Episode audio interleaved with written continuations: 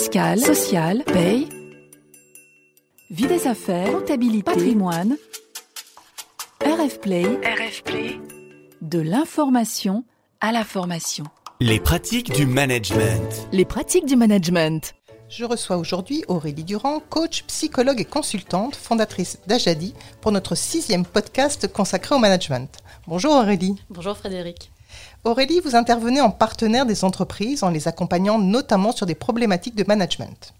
Vous vous attachez à prendre en compte les dimensions émotionnelles et relationnelles pour permettre à chacune, à chacun, de sortir plus fort des situations complexes qu'ils rencontrent.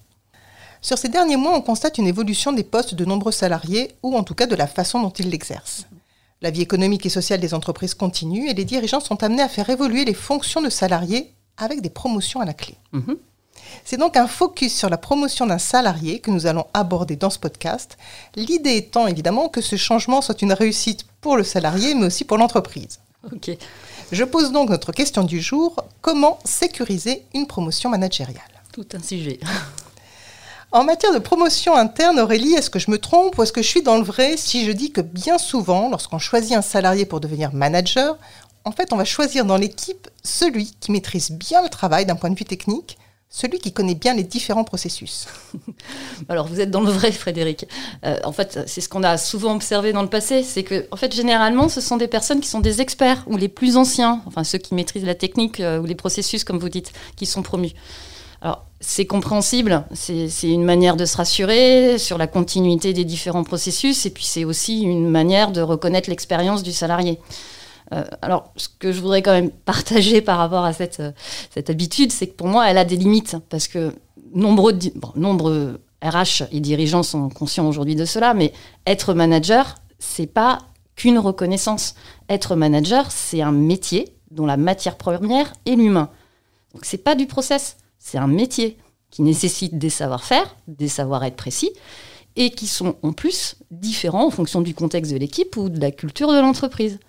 Donc c'est loin d'être un métier facile. On le voit, hein, les, managers, ils sont tous abreuvés de conseils et d'injections sur euh, comment être un bon manager. Donc euh, oui, c'est une reconnaissance, mais c'est aussi un sacré challenge. Donc en fait, moi, je trouve assez dommage, je fais une aparté, hein, que, le, que- que le développement de carrière soit encore majoritairement vertical dans notre société et que pour reconnaître un expert, celui qui sait, eh ben, on pense qu'à la solution de le promouvoir manager. Oui, c'est vrai que pourtant les, les missions, les responsabilités qui sont confiées à un salarié, elles peuvent changer de manière conséquente sans devenir manager, sans changer d'échelon hiérarchique. Est-ce que c'est pas là aussi une promotion finalement? Bah, si, je partage vos points de vue, hein, c'est c'est ce que je pense. Moi, je trouve dommage que les mouvements transverses, hein, qui sont euh, extrêmement riches euh, en développement de compétences, ne soient pas valorisés comme promotion. Euh, D'ailleurs, on parle dans ce cas-là de mobilité fonctionnelle et pas de promotion. Mais en fait, tant que nos systèmes de rémunération euh, seront basés sur la pesée des postes, euh, tant que la réussite sociale sera associée au titre et à la rémunération, bah, évoluer en transverse, malheureusement, ça va être vécu euh, pour certains comme évoluer au même niveau. Quoi. Et puis il y a un autre sujet, c'est que le, le dirigeant, lui, il a quoi? Il a un enjeu de fidéliser ses collaborateurs. Donc il peut aussi tomber dans le piège de promouvoir pour donner un signe de reconnaissance, puisque c'est vertical. Mais enfin, heureusement, tout le monde n'attend pas non plus la même chose, et pour certains, la fidélisation passe aussi par une proposition de parcours de carrière qui permettent de développer ses compétences en transverse. Et donc, on a vu qu'il y a différentes façons d'aborder la promotion, de la définir. Nous, ici, dans ce podcast aujourd'hui, nous allons nous centrer sur cette promotion qui emprunte d'une notion hiérarchique, le salarié devenant manager ou manager d'un niveau plus élevé. Ok. Alors, si je reviens à la question de comment sécuriser une promotion managériale, à cette notion de promotion hiérarchique, euh, c'est souvent, Frédéric, qu'on se piège avec ce fameux le plus expert, le plus ancien, qui euh, devient en fait une grille de lecture qui va nous amener à prendre une décision pas toujours rationnelle et objective par rapport aux besoins du poste à pourvoir. Je m'explique. On a un poste, on a une case vacante, on regarde comment la combler, et puis dans un souci d'efficacité court terme, on regarde celui qui est le plus près du poste dans l'organigramme, sans forcément se questionner plus que ça ou préparer la promotion. Puis en plus, souvent, ce qu'on pense, c'est que l'évolution salariale plus un label formation managériale, eh ben, ça suffit à permettre aux collaborateurs de revêtir les habits du manager avec succès. En fait, c'est insuffisant. Ah ouais, plutôt. en fait, l'absence d'analyse de la promotion et d'accompagnement à la prise de fonction a pour moi été euh, désastreuse dans beaucoup d'entreprises dans les dernières années. Comme vous, avez sûrement dû le lire, on a tous les jours des articles sur des managers, des collaborateurs, des équipes en difficulté, dans des situations de tension.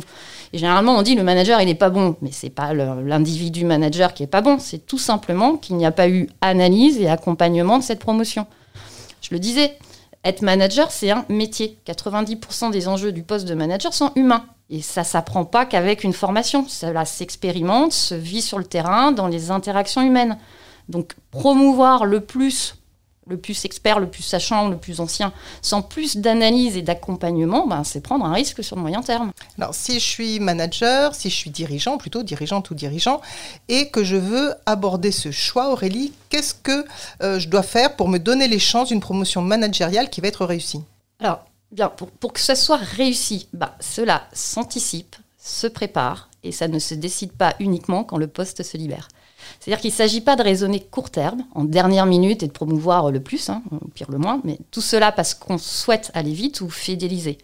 Et parfois, il vaut même mieux laisser un poste vacant quelques mois ou faire appel à du management de transition que de réaliser une promotion euh, à la va-vite. Donc, en fait, le sujet, c'est aussi de se donner le choix. Il est important pour ça de connaître chacun de ses collaborateurs, de se projeter à 5 ou 10 ans avec lui, de le préparer à acquérir les savoir-être qui lui manqueraient dans cette profession humaine. Et pour cela, il faut, faut parfois, en tant que dirigeant, euh, savoir changer son regard, ses convictions sur ce qu'est un manager. C'est pas forcément le copier-coller du précédent ou de soi. Il euh, n'y a pas un profil type normé. Euh, et puis, il faut aussi pouvoir changer de regard sur qui peut ou non être manager. Parce que avec de l'envie, de la motivation et un bon accompagnement, un collaborateur que nous n'imaginions pas à ce poste peut se révéler ultra performant et super épanoui. les deux vont avec. Donc c'est en se projetant sur le enfin les deux vont l'un avec l'autre, pardon, et c'est en se projetant sur le moyen terme euh, bah, qu'on peut avoir une promotion managériale réussie. Si je comprends bien, donc il faut s'attacher déjà à analyser le potentiel de la personne pressentie et puis aussi l'accompagner après et ensuite dans son nouveau poste. Ça suppose sans doute de bien euh, réfléchir déjà à ce que représente la promotion en elle-même. Oui, ouais, Frédéric, c'est indispensable pour faire le bon choix d'analyser la promotion en elle-même c'est-à-dire de définir le profil managérial cible dans le contexte. C'est-à-dire qu'il faut se poser la question de dans quel contexte se situe cette promotion. Est-ce que c'est pour assurer la croissance? Est-ce que c'est pour remplacer un départ, une création de poste? Est-ce que l'équipe est aujourd'hui performante et qu'il faut entretenir sa dynamique? Ou alors est-ce qu'au contraire, euh, il faut impulser une, nouvelle, dynamique? Et en fonction ben, des réponses, ce n'est pas le même profil de manager qu'on va promouvoir et développer. Classiquement, dans les grands groupes, les dirigeants ont l'accompagnement des DRH pour ce type de questionnement. Mais dans les petites structures, le dirigeant, il est face à lui-même, hein, ce qui est beaucoup plus difficile pour prendre du recul. Et en ce moment, ben, je vois, j'ai beaucoup de sollicitations de ces derniers du type, qui, enfin, du type qui, me disent je suis en phase de croissance, je dois euh, mettre en place un, un codir, je veux m'appuyer sur mes managers, mais peuvent-ils peuvent-ils devenir dirigeants? Comment est-ce que je m'en assure? Comment je leur donne les moyens d'assurer ce rôle et d'assurer la performance? Moi, je trouve que cette analyse, ce questionnement très sain et, vraiment prometteur d'une évolution positive euh, dans le futur pour les promotions. Alors, sain, prometteur, d'accord, complexe, non oui, il y a plein de questions, comme vous l'avez entendu. C'est ce que je partage aujourd'hui. Si on veut sécuriser une promotion, ben, il faut se poser toutes ces questions et c'est complexe. Et euh, la première étape, ben, c'est déjà encore une fois, comme je l'ai toujours dit dans nos échanges, c'est que le dirigeant prenne du recul et se pose quelle est sa stratégie, quel est son objectif, quel est son cap, quel est l'état de son équipe, de quelle énergie dynamique le projet d'entreprise a-t-il besoin. En fonction de cela, il va pouvoir se poser la question après de de quel profil j'ai besoin, avec quel savoir-faire et quel savoir-être pour embarquer la bonne dynamique. C'est une première étape d'un questionnement moi, que je trouve déjà dense et il va y avoir une deuxième étape. Alors quelle va-t-elle être?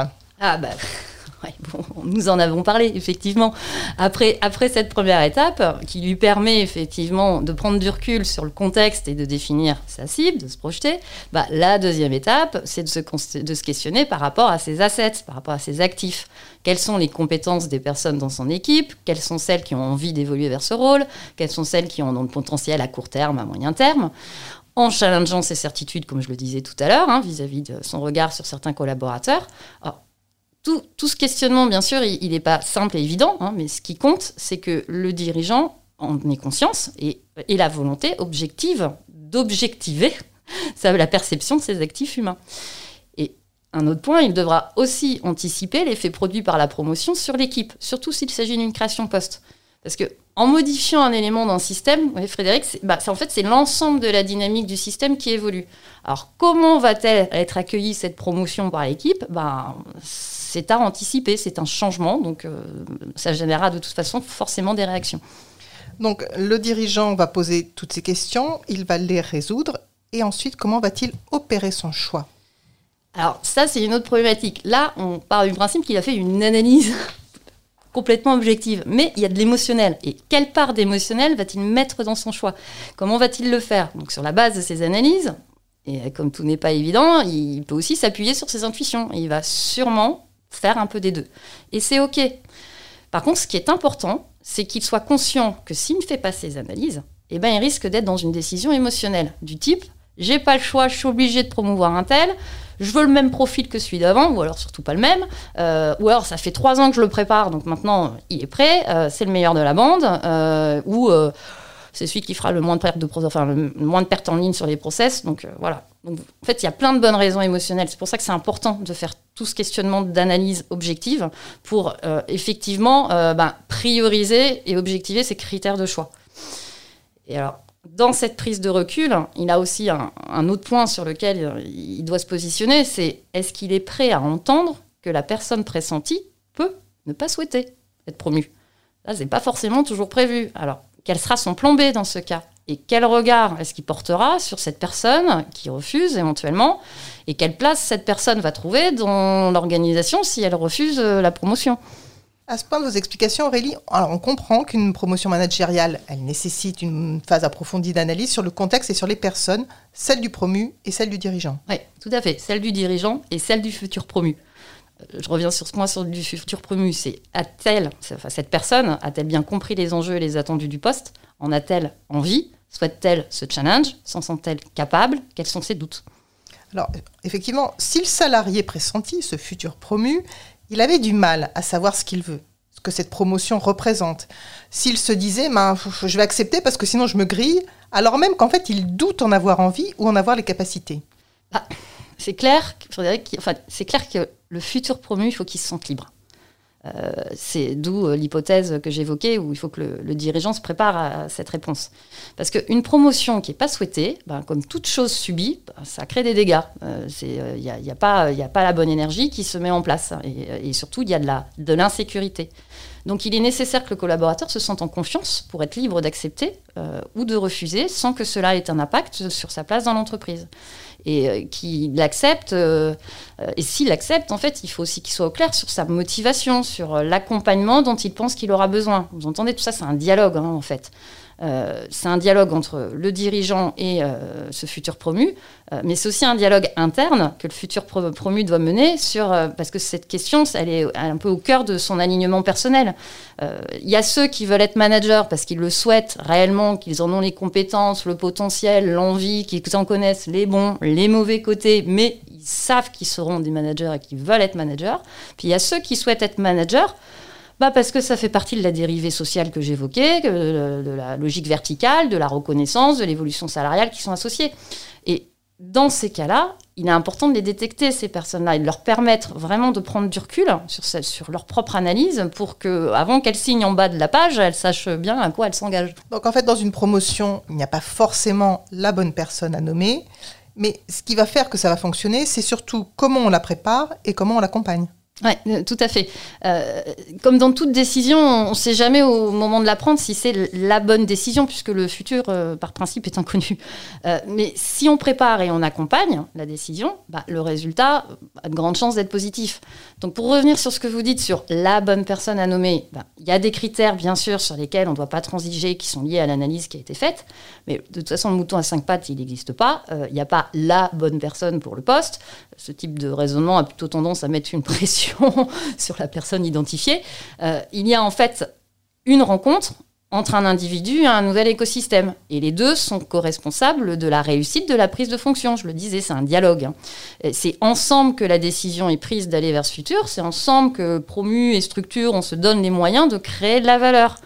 Euh, typiquement, dans un recrutement, on a la période d'intégration pour construire, et puis ben, dans une promotion, il y a la période d'accompagnement. Et euh, pour que ça soit réussi, cette période d'accompagnement, ben, il faut, que, il faut que tous les doutes puissent être nommés, qu'un plan d'accompagnement, bien sûr, soit associé à ces doutes, et puis qu'il y ait des feedbacks réguliers, sincères, constructifs qui puissent être réalisés au fil de cette période, de cette prise de poste.